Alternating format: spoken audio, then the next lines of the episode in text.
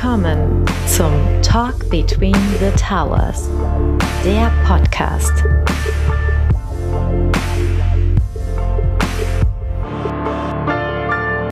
Herzlich willkommen beim Talk Between the Towers. Ich bin Dennis, normalerweise hier manchmal als Host im Podcast, aber heute mache ich nur die Anmoderation, weil wie einige von euch vielleicht wissen, veranstalten wir als Neosphere immer im September, Oktober eines Jahres das Impact Festival. Aber das Impact Festival ist eigentlich viel mehr als nur dieses eine Event. Da gehört auch noch Rahmenprogramm dazu und auch ein Partner-Podcast oder ein Schwester-Podcast vielmehr, nämlich der Impact Talk. Und der Impact Talk ist in eine neue Staffel gestartet und wir wollen an dieser Stelle die Chance nutzen, euch darauf aufmerksam zu machen. Und deshalb werdet ihr im Folgenden eine Folge mit unserem Geschäftsführer Matthias Leis und Mara Steinbrenner, der Impact Festival Co-Lead, hören. Und sie sprechen dabei über Themen, die mit denen wir uns als Neosphere auch beschäftigen, nämlich Venture Capital. Zu Gast in der Folge war Dr. Isabelle Canu, Partnerin bei European Green Tech. Viel Spaß dabei. Wir sind nächste Woche wieder mit einer regulären Folge zurück und dann auch die Woche darauf. Also zwei Wochen in Folge mit Talk Between the Towers. Herzlich willkommen beim Impact Talk, der Podcast für nachhaltige Innovation und Technologie aus Frankfurt am Main. Herzlich willkommen zur vierten Episode des Impact Talks, dem Podcast-Format zum Impact Festival. Mein Name ist Mara Steinbrenner und ich darf heute diese kleine Einladung alleine machen. Ich habe nämlich heute mal ohne meinen Co-Host den Dirk aufgenommen und habe mir den Matthias, Matthias Leis, geschnappt als äh, Interviewpartner für unsere heutige Folge. Matthias ist äh, Geschäftsführer von Neosphere und damit natürlich auch großer Unterstützer und Sparing-Partner für alle Belange des, des Impact Festivals. Und er passt heute einfach thematisch sehr, sehr gut in die Podcast-Folge rein. Und der Dirk wurde krank Deswegen heute mal mit anderem Co-Host und in dem kurzen Vorgespräch ganz alleine. ähm, genau, ich halte deswegen es einfach auch mal kurz und kündige bei den Festival News ein kurzes Rahmenprogramm an, was wir dieses Jahr durchführen werden. Und zwar ist das die Investorenkonferenz. Wir werden während dem Festival am 14.09., also das ist der zweite Tag des Impact Festivals, separat eine Investorenkonferenz vor Ort stattfinden lassen. Das wird in separaten Räumlichkeiten ja, stattfinden und wirklich ganz gezielt Investoren und alles, was sich in diesem Investoren-Ökosystem drumherum ähm, befindet, im Prinzip einladen, als Gäste dort teilzunehmen. Es wird ein eigenes Programm geben, es gibt eine eigene Bühne, also es wird ein sehr exklusives Zusammenkommen sein mit super spannenden Einblicken und tollen Speakerinnen und Speakern. Und ja, wir freuen uns wirklich, dieses Programm einfach erweitern zu dürfen und nochmal so spezifisch auch auf unsere Zielgruppe der Investoren äh, eingehen zu dürfen. Wir machen das Ganze genau mit dem Wirtschaftsministerium und Hessen zusammen, also mit Startup Hessen wird uns da als Hauptpartner unterstützen. Und ja, ich bin sehr gespannt, was wir da als zusätzliches Programm dieses Jahr hochziehen dürfen und freue mich sehr, dieses extra Angebot auch zu schaffen. Ich denke, vor allem für Investoren und für Startups wird das wirklich die, die Qualität auch nochmal gut nach oben treiben. Und ähm, ich bin gespannt, die nächsten Monate euch da mehr dazu erzählen zu dürfen. Genau. Und damit würde ich auch schon in unsere Mini-Werbepause schicken, bevor wir gleich im Gespräch oder im Interview weiter reingehen. Du möchtest Teil von Europas größter Community und Veranstaltung für nachhaltige Innovationen in Unternehmen sein? Dann sichere dir jetzt ein Ticket für das diesjährige Impact Festival und treffe die wichtigsten Akteure und Innovatoren aus Wirtschaft, Wissenschaft und Politik. Lass uns gemeinsam die nachhaltige Transformation beschleunigen. Und das Beste? Mit dem Code ImpactTalk15 bekommst du 15% Rabatt in unserem Ticketshop. Details findest du in den Shownotes oder direkt auf unserer Website. Wir freuen uns auf dich. Ich darf heute Dr. Isabel Canu bei uns im Podcast begrüßen. Isabel, du bist Partner beim Green European Tech Fund. Du bist Gründerin und Geschäftsführerin von Rayspin. Und davor warst du viele Jahre bei der KfW, auch im Bundeskanzleramt beschäftigt und hast Coparion mitgegründet und geführt. Herzlich willkommen. Danke für die Einleitung. Und ich darf auch unseren äh, spontanen neuen Co-Host begrüßen, Matthias Leis, Geschäftsführer von Neosphere. Freue mich dabei zu sein, ja. Sehr schön, dass du heute Dirk ähm, ersetzt. Isabel, kannst du uns einmal ganz kurz erzählen, was machst du denn momentan mit Respin und wo setzt ihr an? Also Respin ist eine kleine Beratungsboutique für Venture Capital und Private Equity Fonds, wo ich die Fondsmanager dabei unterstütze, zu den Themen ESG, Impact und Nachhaltigkeit sich zu sortieren und im besten Fall eine Strategie daraus zu entwickeln. Mhm. Du hast jetzt schon die drei Begriffe gedroppt, ESG, Impact und Nachhaltigkeit. Kannst du einmal für uns aufmachen, was ist eigentlich was? Also Nachhaltigkeit ist natürlich der Oberbegriff.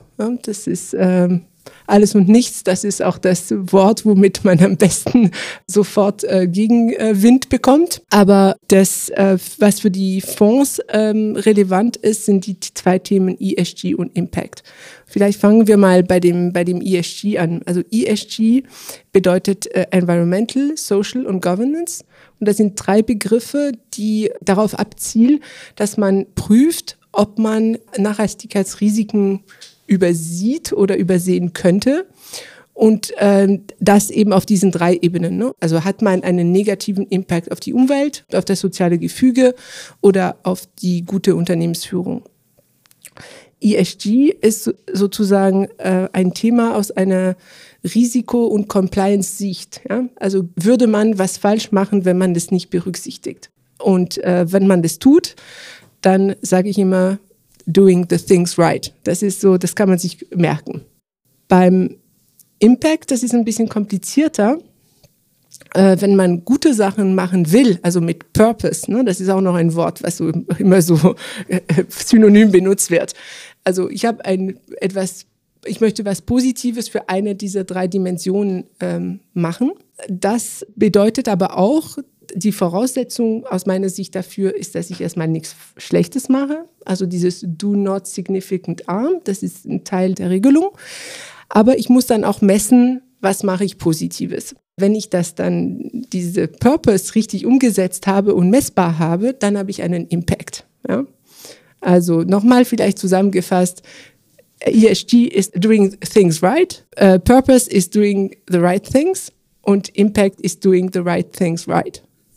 Das ist ja Hilft das? das? das? schreiben wir dann nochmal auf in die Show Notes. Genau, die Frage ist ja, wie kann man das jetzt für einen VC tatsächlich übersetzen? Ne? Das, äh, du hast ja am Anfang auch gesagt, das ist eher ein Thema, nicht die falschen Dinge zu tun. Mhm. Das klingt eher nach, in Anführungsstrichen, Risikominimierung. Genau. Jetzt ist ein VC ja aber auch ganz viel danach ausgelegt, Chancen zu ergreifen und da Gas zu geben. Von daher, wenn wir es sozusagen transformieren aus der grauen Theorie, was heißt das denn jetzt für einen VC? Kannst du mal ganz kurz klären, was ein VC ist? Ach so, ein VC, ein, ein Venture Capital Geber, also jemand, der frühphasige Startups unterstützt, investiert und äh, hofft, dass das Startup gut gedeiht und das Investment entsprechend auch. Genau, also sehr, sehr spannende Frage. Ich meine, ähm, es gibt Leute, die nennen äh, Venture Capital auch Risikokapital. Ne? Und äh, im Grunde unser Job ist es, mit Risiken umzugehen und äh, daraus auch Chancen zu ergreifen. Nichtsdestotrotz finde ich, das ist schon richtig. Man hat früher gesagt, also man muss so eine, so eine Tax Due Diligence machen, also für die Steuer. Man muss eine gesellschaftsrechtliche Prüfung machen. Man muss natürlich die Zahlen anschauen die Technologie anschauen und so weiter. Und jetzt gibt es eben eine weitere Dimension, ist es, ne, hat man Nachhaltigkeitsrisiken im Geschäftsmodell, die man übersieht. Ich glaube, man kann durchaus sagen, ich ergreife eine Chance, aber es ist schon gut, wenn man alle Risiken nochmal sich angeschaut hat. Und da gibt es jetzt ein paar Listen, ne, die man sich zu Gemüte führen kann, ob man die, diese benutzt oder andere sei einem Fondsmanager ähm, überlassen. Aber das Nachdenken, ne, habe ich in meinem Geschäftsmodell irgendwas, was möglicherweise irgendwann ein Problem werden könnte, das glaube ich ist sehr relevant. Zum Beispiel, und ich bin jetzt ein bisschen böse, ne, wenn man sagt, ähm, ich habe ein Geschäftsmodell, also ich, ich überlege mir ein Geschäftsmodell zu finanzieren, was darauf aufgebaut ist, dass ich mit Arbeitskräften arbeite, die ich nicht fest anstelle, die irgendwo Freelancer sind, ne? Ja. damit ich das Arbeits- und Sozialrecht ein bisschen unterwandere, dann gehe ich eigentlich bewusst ein äh, soziales Risiko ein. Vielleicht wollen es manche machen, aber ich finde es eigentlich richtig, dass man sich mal Gedanken macht, äh, will ich das wirklich oder nicht. deswegen ist es aus meiner Sicht sehr relevant. Und wenn ich aus dem Nähkästchen plaudern darf, ne, aus äh, sollst also, du sogar. Ja, also. ja, genau. Also es gibt ja diese, diese Liste jetzt aus der Offenlegungsverordnung, diese sogenannte Principal Adverse Impacts. Ähm, da kommen wir vielleicht nachher nochmal zurück. Aber aus meiner Erfahrung mit dieser ESG Due Diligence bei Startups ist es so, dass im Umweltbereich haben wir meistens nichts, muss man sagen. Also zu dem Zeitpunkt, wo wir im Early Stage investieren, passiert, ist meistens nichts da.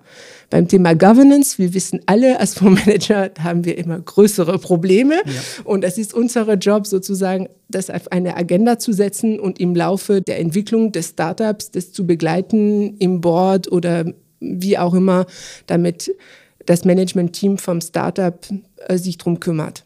Und beim Punkt S, ja, das ist da, wo, ich, wo wir immer die meisten Findings hatten, weil äh, in einem ein ganz wesentlicher Anteil der Unternehmen, die wir geprüft haben, äh, tatsächlich das Arbeitsrecht und das Sozialversicherungsrecht ähm, interpretiert wurde auf eine Art und Weise, äh, die aus meiner Sicht nicht compliant ist. Und das, finde ich, sollte man nicht äh, über die leichte Schulter nehmen. Wir haben auch eine Verantwortung als, als Gesellschafter dieser Unternehmen. Und das ist schon gut, wenn man es wenn zu dem Zeitpunkt schon sieht. Also geht es bei dieser Due Diligence dann eigentlich wirklich den ganzen neg negativen Impact schon früh ausfindig zu machen, aber es geht noch nicht so um diesen positiven Hebel. Ja, gut, dass du mich daran erinnerst, dass ich jetzt ein bisschen zu viel über die eine Seite erzählt habe. Nein, natürlich. Also das ist die, das ist nochmal die ESG-Risikoseite. Und die, die Seite vom Impact, ne, die positive Seite, die gehört natürlich selbstverständlich dazu. Und ich meine, wenn ich äh, mich als äh, Impact-Investorin äh, bezeichne, ist es, weil ich eben diese Chancen ergreifen möchte, wenn man in diesem Nachhaltigkeitsbereich in einer dieser Dimensionen einen ähm, positiven Beitrag ähm, nachweisen kann. Und da sehe ich sehr viele Chancen. Wir konzentrieren uns auf den Beitrag auf den, im, im, im Umweltbereich, aber nichtsdestotrotz ähm, ist auch da wichtig, dass man in der Entwicklung der Geschäftsmodelle äh, den Dreiklang zwischen Economy, Ecology und Social Equity immer im Auge beibehält. Ne?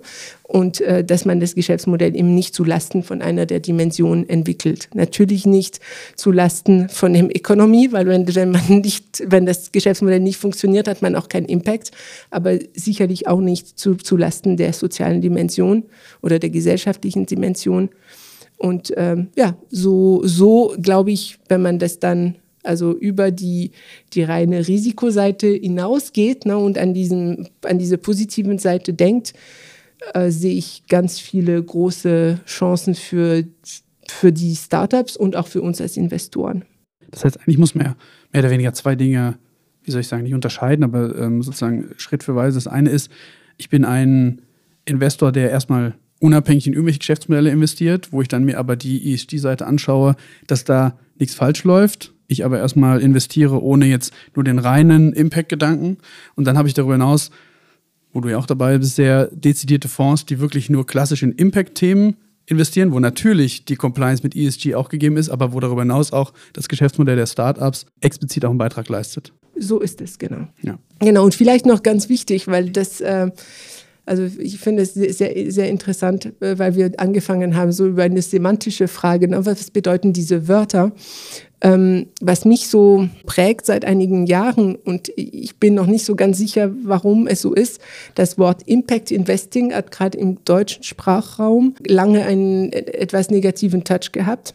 Und das ist, glaube ich, in anderen Sprachen nicht ganz so stark wie, wie im Deutschen. Was da passiert ist, ist man, das ist eine Vorstellung wie auf eine Gerade. Auf der einen Seite ist die Philanthropie, auf der anderen Seite sind die, ähm, sind die finanziellen Investoren, die viel Geld verdienen wollen und müssen. Und das Impact Investing war ganz, ganz nah bei der Philanthropie. Also damit hat man sozusagen die Leute als Investoren in unserem Sinne etwas diskreditiert ne, und irgendwo äh, hingetan, wo man kein Geld verdient. Und das ist aus meiner Sicht äh, wirklich falsch und, und sehr problematisch. Also es, es ist, ich sehe die Welt anders. Also es gibt sicherlich eine, eine kann man eine X-Achse nehmen mit, de, mit der Rendite und die kann natürlich von null äh, auf maximale Rendite, wo, wo auch immer sie liegt. Und dann auf einer anderen Achse hat man natürlich diese nicht finanzielle Sichtweise, ne, so wie man das jetzt auch in der, in der Berichterstattung hat. Man hat eine finanzielle Seite und eine nicht finanzielle Seite. Und im Grunde unter die nicht finanzielle Seite kann man dann unterscheiden zwischen E, S und G, wenn man will. Man kann es auch alles in einem nehmen. So, und dann hat man in, auf dieser Y-Achse hätte man in der Mitte vielleicht so die ESG Compliance. Ne? Und man könnte sagen, alles, was unterhalb dieser Achse ist, also dieser Linie, möchte ich gar nicht finanzieren, weil da, da ist irgendwo ein Risiko oder ein Compliance-Bug, mache ich nicht mit.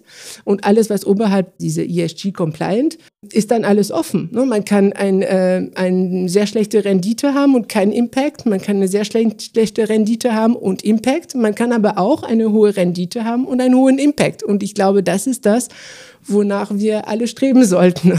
so. Also auf jeden Fall, ich tue das. Sehe ich ganz genauso. Es gibt äh, aus meiner Sicht keinen Widerspruch zwischen Nachhaltigkeit und einem guten Investment. Und zwar auch einem guten finanziellen Investment. Und es gibt so viele Chancen in der, in der Transformation, wo es auch als VC-Investor immer noch sehr relevant ist zu investieren, auch wenn man kein Philanthrop ist. Nein, auf jeden Fall. Und ich meine, du kannst, du kannst dieses Geschäft nicht machen als Fondsmanager, und, und gleichzeitig sagen, ich verzichte auf die Rendite, dann diskreditierst du dich selber. Das, macht, das, das funktioniert nicht. Und wird ja auch kein LP mitmachen, genau. die bei euch in die Fonds auch investieren. Ne? Genau, wer Philanthropie machen will, der macht Philanthropie, aber der macht eben nicht Venture Capital Investments. Ne? Also das ist so, es ist ganz wichtig, dass diese Positionierung klar ist. Und wir kriegen diese Frage aber sehr regelmäßig gestellt. Ne? Und das liegt eben an diesen semantischen Herangehenweise an das Thema. Ja. Und natürlich äh, ist ein Teil von meiner täglichen Arbeit eben dagegen auch zu argumentieren ne? und zu versuchen, auch vielleicht über diesen Podcast ein paar Leute zum Nachdenken zu bringen. Ah, okay, das ist eine andere Dimension und das schließt sich nicht aus. Das ist doch eine gute Nachricht. Ne? Ja. So. Wenn wir gerade beim Nähkästchen sind, dann sollten wir auch das Nähkästchen jetzt aufmachen sozusagen. Ihr seid ja auch mit eurem Fonds im Fundraising gewesen und habt sozusagen selber Investoren auch eingeworben. Wie gucken denn sozusagen große institutionelle Investoren, die dann erst in euch und ihr dann in die Startups investiert, wie gucken die denn auf das Thema? Sind dann sozusagen auch wirklich Verzinsungsanspruch, äh, andere Terms, die man bei einem, ich sag mal, normalen VC hat, genau die gleichen? Oder ist es aktuell einen anderen Blick, den so ein Investor auf ein Investment in einen Fonds wie euren hat? Also es ist natürlich ein bisschen schwer, das pauschal zu sagen. Ne? Wir ja. haben mit sehr vielen unterschiedlichen Investoren zu tun. Die großen institutionellen gehen ran, äh, die vergleichen uns mit den anderen VCs ganz ja. eindeutig. Und tasten sich heran an diese Impact-Thematik. Also die wollen das, die haben aber selbst noch nicht so wirklich die Rahmen gefunden. Äh, die wissen noch nicht, mit welchen KPIs sie arbeiten wollen. Die wissen noch nicht, wie sie das aggregieren wollen. Aber sie finden es spannend, dass wir das tun. Ja? Und äh, die nehmen das als, als Plus. Ähm, bei manchen Institutionellen gibt es äh, so ein Team, was dezidiert danach sucht, ne, mhm. nach solchen, nach solchen Fonds, die, die da diese neue Assetklasse, wenn man so will, oder Unter-Assetklasse mitprägen. Und die gibt es auch, ähm, aber meistens sind wir mit den anderen Fonds in einem Topf. Gibt es auch welche, die euch als wir machen auch noch was Grünes benutzen? Ich frage mal ganz böse. Hast du das Gefühl, dass manche auch einfach was machen wollen, so als dann haben wir auch mal was Grünes gemacht? Also die ganz großen äh, Nein, weil wir sind dafür zu klein. Aber selbst wenn sie bei uns ja, was okay. tun, ähm, ist es einfach bei den Assets an der Management, die sie haben, ist es so, so lächerlich, dass sie das gar nicht wirklich nutzen könnten. Äh, könnten sie, ne? aber mehr so, so im Sinne von, ähm, die, ich weiß, also vielleicht wird es einer machen, aber bislang, bislang ist es nicht äh, auf, der, auf der Agenda. Was wir gehört haben von großen Asset Owner und Asset Manager ist, also wenn wir es wirklich was in diesem Impact-Bereich machen wollen, dann kaufen wir einen Wald oder einen Windpark ja, okay. oder eine Solarfarm. Ja. Kann man da gut vermarkten. Genau, das geht einfacher, ähm, als wenn ich, als wenn ich diesen schwierigen Weg ja. über diese Asset-Klasse Venture Capital gehe und dann da mit dem Artikel 9 dann den Impact nachweise. Ich glaube, ne, es ist eine super Frage, die du gestellt hast, das wird sich ändern, mhm. weil die, gerade die Großen, die haben jetzt nicht nur die Offenlegungsverordnung auf der einen Seite, wo sie, wo die Assets kategorisiert werden, sondern die bekommen von der anderen Seite jetzt auch noch die Verpflichtung über die sogenannte CSRD, diese äh, Corporate Sustainability Reporting äh, Directive. Directive, werden, die dann umgesetzt werden muss ins deutsche Recht, werden sie natürlich auch reporten müssen, was haben wir überhaupt über Assets. Ne? Und wenn sie dann in den Alternative Assets alles nur Standard-Assets haben, werden sie sich vielleicht irgendwann mal rechtfertigen müssen. Aber das dauert ein bisschen. Ne? Also das, also das müssen dann wahrscheinlich NGOs sich diese Jahresabschlüsse anschauen mhm. und dann nochmal irgendwas alles aufarbeiten und, und dann wird es ein Thema. Im Moment ähm, ist, ist es bei den großen Asset Managern noch so eine Strukturierungsfrage. Ne? Wo setzen wir an, wenn wir jetzt mehr Nachhaltigkeit nachweisen wollen? Und wir sind dafür ein bisschen noch zu früh. Das, mhm. dafür mit, also das ist so schade, aber also ich bin sicher, es ändert sich. Ich bin absolut sicher, aber es ist noch nicht so weit. Berücksichtigt ihr das denn schon in eurem Fund Reporting an eure Investoren? Also sozusagen auch ja. Kriterien rund um das Thema ESG? Natürlich, ja. also das ist äh, Teil der, also sobald wir starten mit dem Investment, äh, wird so sein, ja. Mhm. Ja. Also es ist, es ist, eine Verpflichtung für, für alle Fondsmanager, äh, die Artikel 8 oder Artikel 9 sind, ab Juni diesen Jahres ähm, einmal im Jahr ein, ein Report darüber zu machen. Aber wenn das ein Kern von deiner Investmentthese ist, dann werden wir es im Quartalsreport mit aufnehmen. Ja. Das macht total Sinn. Also wir werden sowieso die Daten sammeln und dann kann man die auch quartalsweise äh, veröffentlichen. Das ist kein Problem. Mhm. Ich wollte auch noch dazu sagen, gerade bei diesen ganzen Reporting-Standards, die jetzt auch einsetzen, da geht es ja vor allem einfach mal um Transparenz im ersten Schritt und diese ganzen Daten zu sammeln überhaupt und irgendwo ersichtlich zu machen. Es geht ja gerade noch gar nicht darum, irgendwelche bestimmten Standards zu erreichen. Ne? Nein, also es ist auch ein sehr wichtiges äh, Stichwort. Also das, was jetzt gerade unsere Branche so, so äh, umtreibt, ist diese sogenannte Sustainable Finance Disclosure Regulation, also die SFDR auf Deutsch Offenlegungsverordnung. Und wie das Wort sagt, ist es eine Offenlegung. Es gibt kein gut oder schlecht, sondern du musst nur sagen, was du drin hast. Also im Prinzip geht es um Anlegerschutz, dass jeder Anleger weiß, was habe ich in dem Produkt. Ja?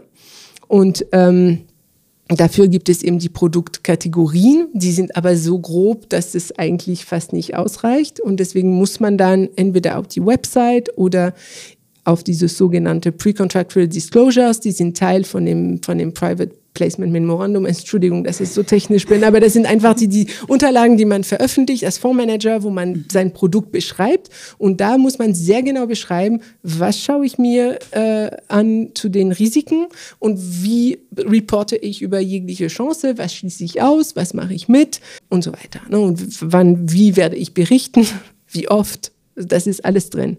Aber das ist natürlich was für fortgeschrittene Feinschmecker, wie man auch immer das nennt. Also man muss sich schon sehr tief da reinbegeben. Ja.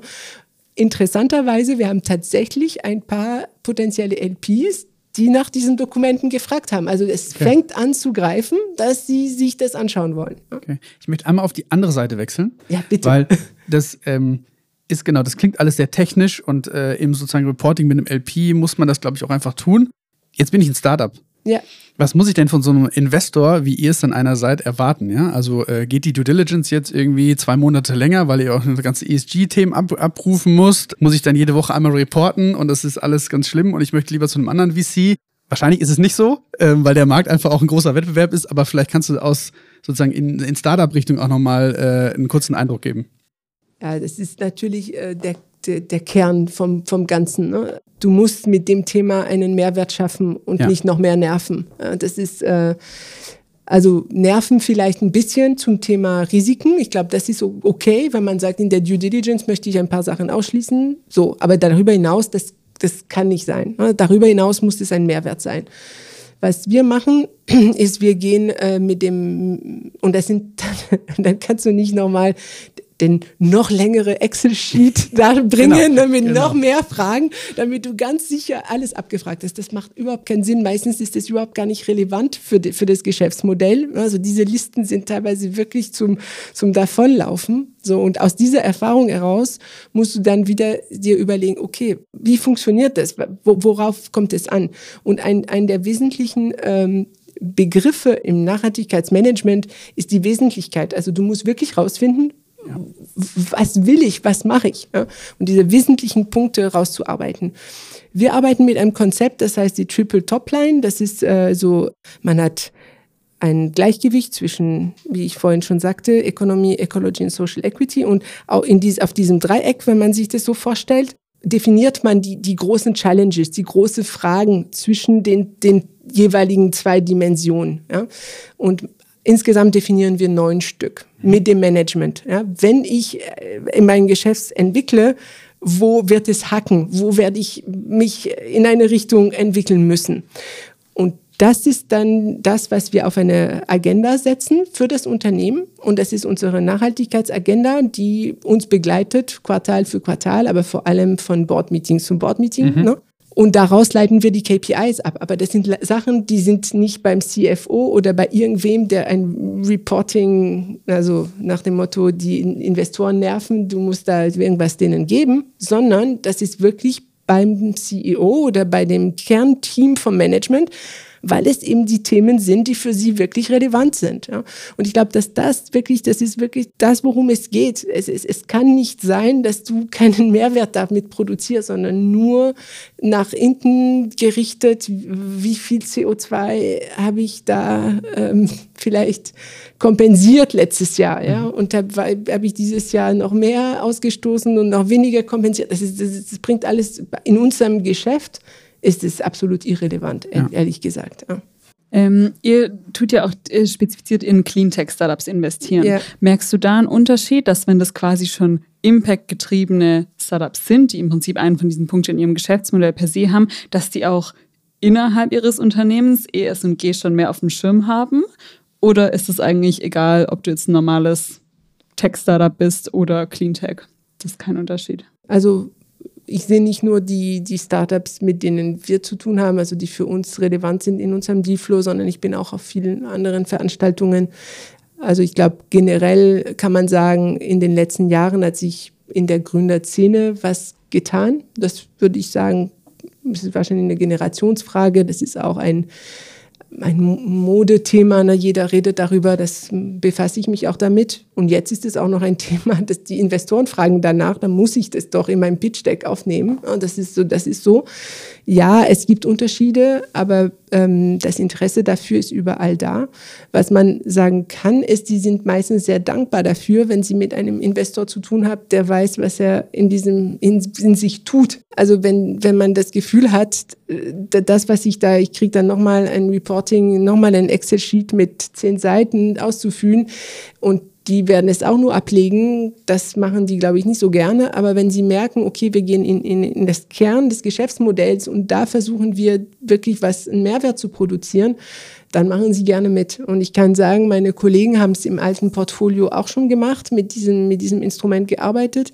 Und das war für die Folgerunden, aber auch im Exit-Fall, ne, wenn, wenn du sagen kannst, okay, das ist im Bereich ESG und Impact, haben wir alles schon.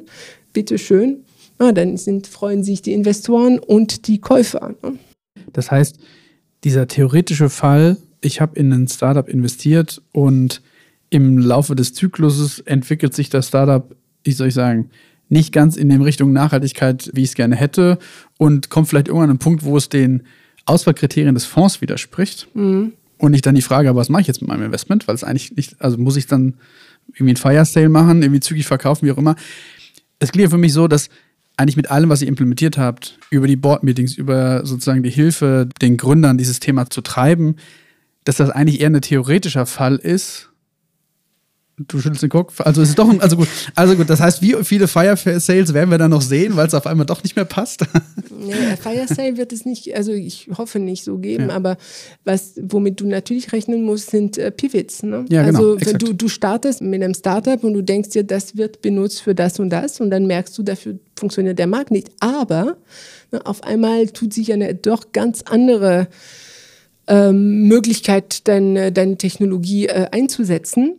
Und da ist der Impact dann nicht mehr so messbar. Man sieht ja gerade einige Startups, deren Lösung auf einmal auch für die Rüstungsindustrie interessant ist, da jetzt sehr viel Geld reinsteckt. Und Verkompliziert das jetzt. Lass mich erstmal, ja, ja, da können wir gleich nochmal drauf kommen.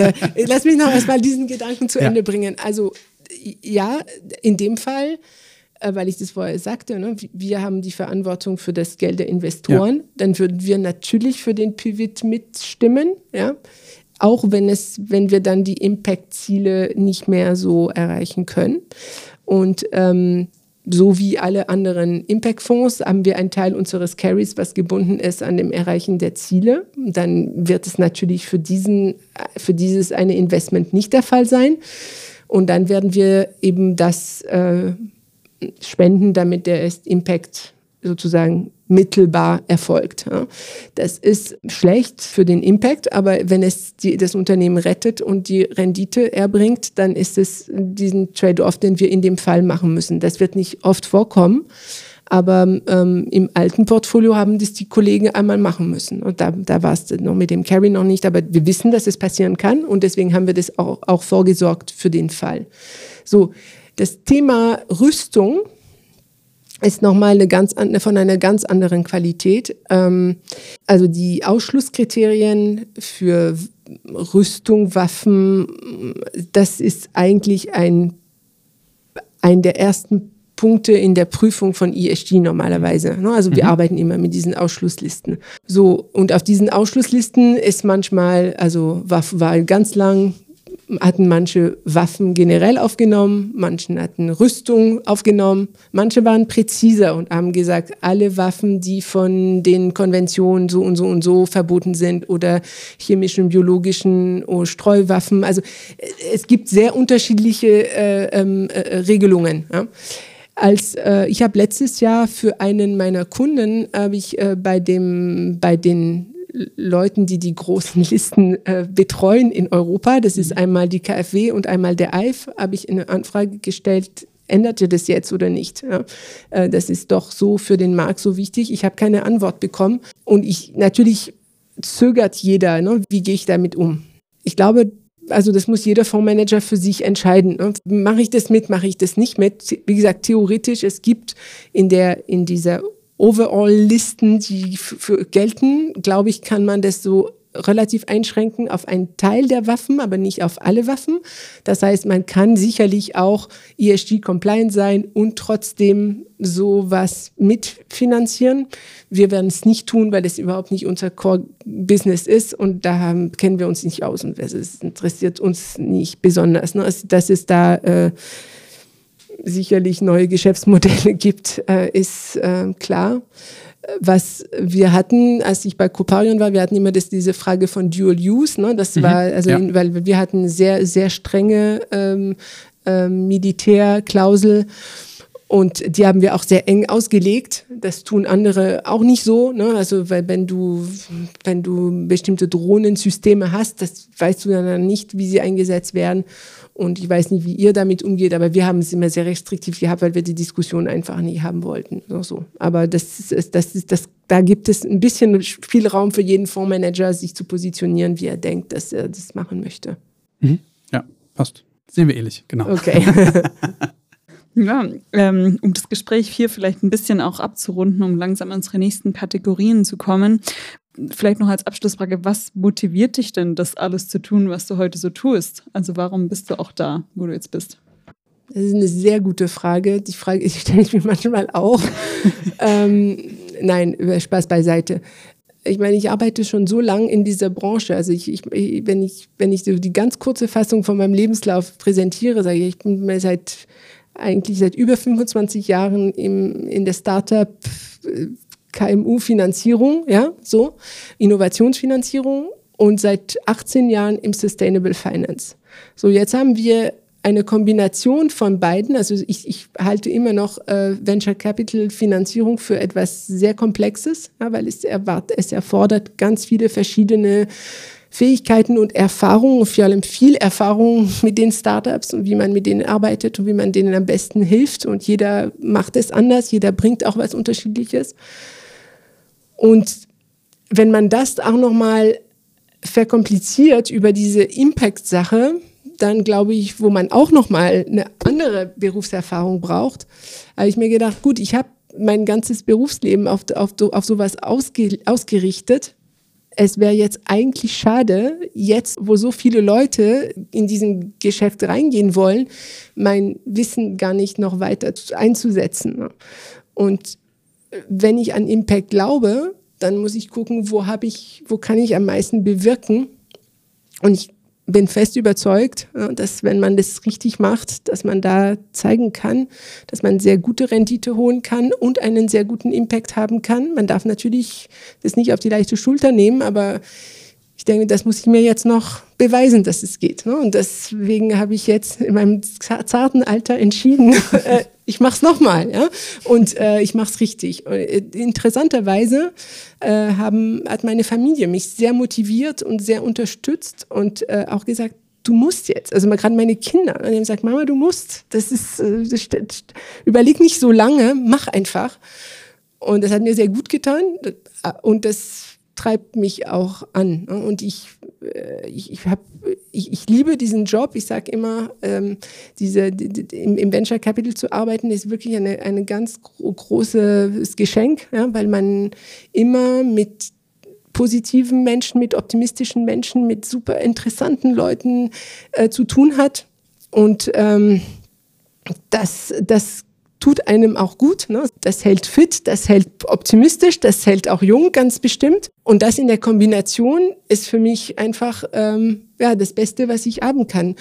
Und ich habe ich es vor, also die Kombination auch jetzt auch aus, aus meiner Beratungsfirma, wo ich auch etwas so gestalterischeres gemacht habe und dann von dem Investment. Ich glaube, in diese Unter-Asset-Klasse, also diese Anlageklasse Impact, äh, Impact Venture, ist so neu, dass man noch wirklich auch mitgestalten kann.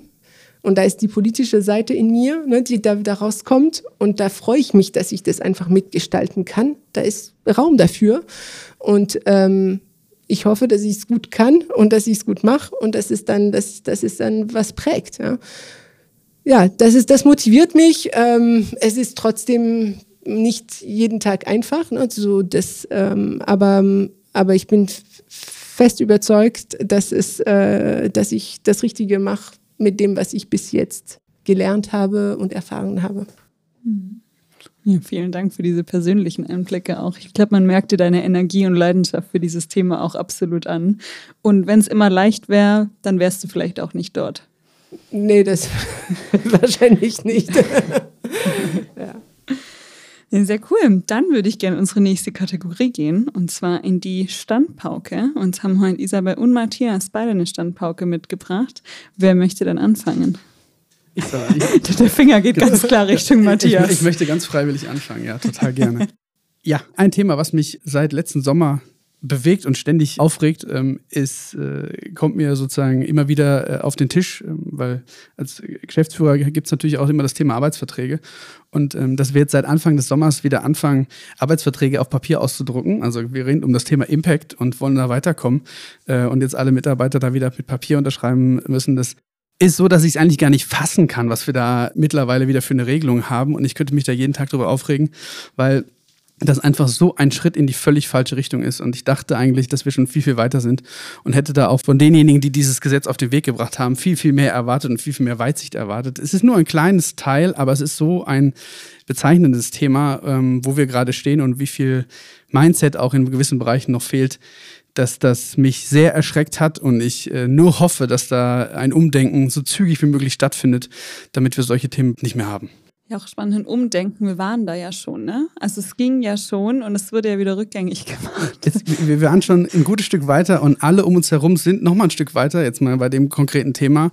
Und dann fangen wir wieder an, Dinge auszudrucken. Es ist ähm, unfassbar. Unfassbar. Mhm. Gibt es dazu nicht auch eine EU-weite Regularien oder sowas, dass es eigentlich digitalisiert sein müsste und Deutschland ist mit irgendeinem Sondergesetz da jetzt quasi wieder drum rumgekommen oder so? Genau so ist es. Also es gäbe eigentlich, es gab keinerlei Not, das zu tun. Äh, also weder eine EU-Regulierung, die uns da was vorgeschrieben hat. Ähm, es gibt natürlich gewisse Gründe, warum man es gemacht hat. Ich äh, glaube aber, dass man es durchaus anders hätte lösen können. Ähm, also es hat uns da, man kann da nicht auf Brüssel schimpfen oder sonst irgendwas. Das haben wir ganz allein selber verbockt. Und ich hoffe, wir drehen das so schnell wie möglich zurück, weil das auch sozusagen ein völlig falsches Zeichen ist, dass wir, dass wir wieder Papier ausdrucken. Isabel, welches Thema hast du uns heute mitgebracht?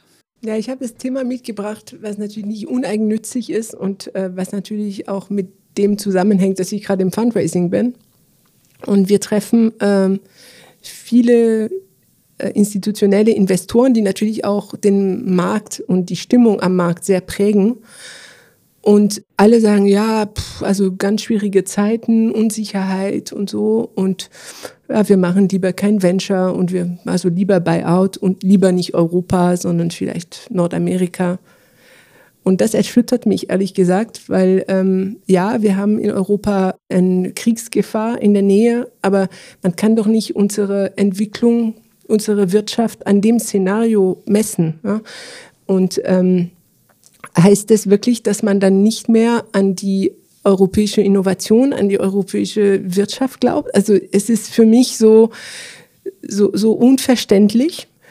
Und ähm, ganz manchmal sagen sie dann im nächsten Satz, also eigentlich wissen wir, wir sollten investieren, gerade jetzt, aber wir tun es trotzdem nicht. Und das ärgert mich dann noch mehr. ja, aber ähm, ja, ich bin in der Bit-Position, ich kann nichts machen, ich muss immer höflich bleiben. Aber das, das besorgt mich. Ne? Also das ist nicht nur, dass es, dass es mich ärgert jetzt für mein Fundraising, sondern es besorgt mich wirklich politisch, weil ich mir denke, wie soll es uns volkswirtschaftlich besser gehen? Wie, wie, wie soll es mit unserer Wettbewerbsfähigkeit wieder besser werden, wenn wir nicht mehr investieren? Also europäische Institutionelle das nicht tun. Und dann ist es auch noch ähm, wirklich äh, belegt ne, von, von dem Europäischen Investitionsfonds. Die haben ja ihre, ihre Statistiken über die, über die Jahrzehnte und die besten äh, VC-Vintages waren immer die in der Krise. Also 2000, 2001, 2002, dann 2008, 2009. Ich denke, 2023 wird ein super Jahr. Ja? Und ähm, das Jahr ist noch lang, also sind noch zehn Monate. Vielleicht ändert sich das auch noch. Ich, ich bin, ich bleibe optimistisch, aber es ist manchmal, ähm, ja, ist man ein bisschen sprachlos, ne? Was man, man weiß gar nicht mehr, was man denken soll und ob man selbst krankhaft optimistisch ist oder ob man einfach nur verblendet ist oder so. Also, aber ich, ich weiß, dass es nicht so ist. Ne? Also, aber man kommt zu, zu so ein paar Momenten, wo man, wo man schon in Stocken kommt. Ja? Und das, das würde ich, hätte ich sehr gerne, weil auch deren Einfluss ist sehr, sehr groß auch auf andere. Ne? Also die, man hört dann von Family Offices, ja, ich habe mit dem von so und so gesprochen und der macht auch nichts, also mache ich auch nichts. Also, pff. ja, also das, äh, das musste mal raus. Ja, spannend. Die haben ja in der ersten Folge die institutionellen Investoren von Andreas Rickert schon einen auf dem Dach bekommen. Jetzt kommst du nochmal hinterher. Schauen wir mal, ob was Aber Wir passiert. haben sie sehr, sehr gerne und wir brauchen sie vor allem.